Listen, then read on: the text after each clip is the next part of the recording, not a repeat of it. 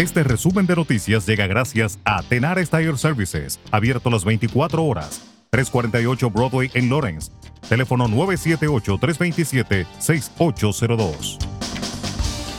El desmantelamiento de una operación de drogas a gran escala después de una investigación de tres años resultó en 32 órdenes de allanamiento y el arresto de 21 personas, incluidos numerosos residentes del Valle de Merrimack, según las autoridades. Héctor Arriaga, de 33 años, de Lowell, está acusado de liderar una empresa de narcotráfico a la que denominó Cocaine Cowboys, dijeron las autoridades. Los detectives estatales y locales incautaron 11 armas y cientos de gramos de cocaína, metanfetamina, fentanilo, Xanax y más de 100 mil dólares en efectivo. Arriaga fue por múltiples cargos de tráfico de fentanilo y cocaína, tráfico de armas de fuego, distribución de cocaína y conspiración para traficar narcóticos y armas de fuego ilegales, dijo la policía.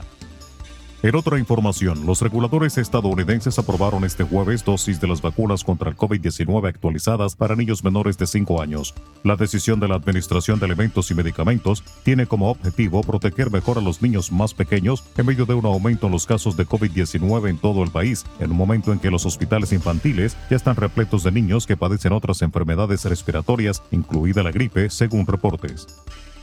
El fiscal general de Indiana demandó a la aplicación de redes sociales de propiedad china TikTok, alegando que la plataforma para compartir videos engaña a sus usuarios, en particular a los niños, sobre el nivel de contenido inapropiado y la seguridad de la información del consumidor.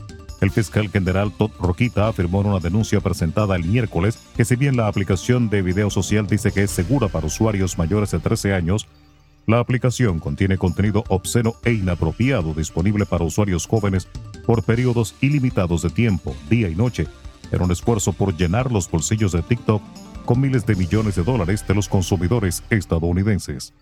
La asombrosa crisis política de Perú avanzó este jueves cuando el expresidente Pedro Castillo compareció ante la Corte luego de un intento fallido de cerrar un Congreso hostil y su sucesora buscó formas de huir al país detrás de instituciones destruidas por la corrupción endémica y la desconfianza.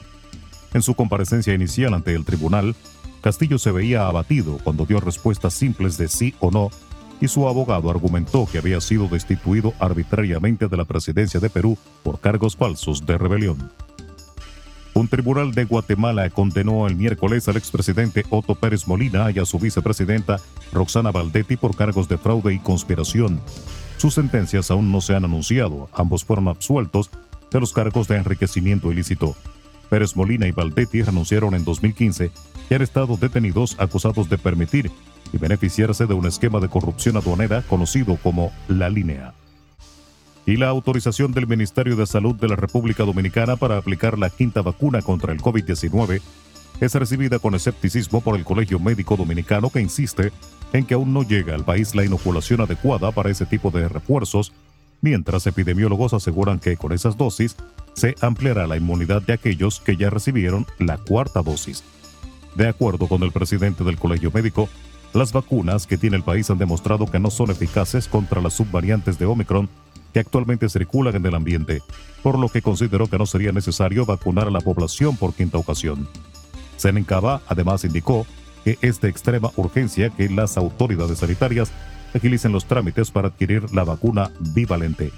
Contrario a lo que señala el gremio médico, algunos epidemiólogos apoyan la iniciativa del Ministerio de Salud por considerar que con la quinta vacuna se reactivará la inmunidad en aquellos que ya tienen cuatro meses inoculados con la cuarta dosis. Resumen de noticias. La verdad en acción. Jorge Auden. Conduzca seguro confiando el cuidado de sus ruedas a Tenares Tire Services, abierto las 24 horas, los 7 días de la semana. 348 Broadway en Lawrence. Al comprar gomas nuevas, recibe reparación de por vida, además de otros servicios también de por vida.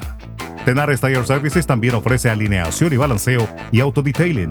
Las mejores gomas nuevas y usadas en Tenares Tire Services, con el trato afable de Brian de Peña y su equipo. Tenares Tire Services, 348 Broadway en Lawrence. Teléfono 978-327-6802.